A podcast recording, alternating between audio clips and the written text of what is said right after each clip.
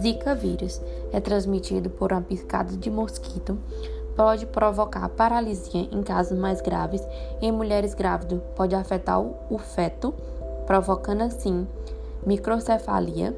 Em casos mais simples, pode levar a febre, irritação na pele, dor nas articulações e olhos avermelhados. Para saber o diagnóstico, requer exames laboratoriais como exame de sangue. O tratamento é repouso durante dias ou semanas. Em casos leves, em caso mais grave, procure um, hospital ou um posto de saúde.